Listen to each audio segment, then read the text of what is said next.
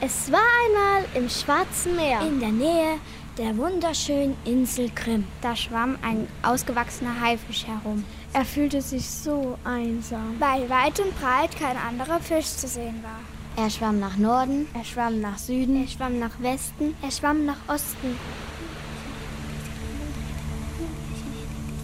Da sah er auf einmal einen Thunfisch. Der Thunfisch war in Begleitung von einem Walfisch. Dem die drei Fische sich begrüßt hatten, sagte der Haifisch. Hi, Fisch. Da fragte der Thunfisch, was sollen wir tun, Fisch? Darauf antwortete der Walfisch, du hast die Walfisch.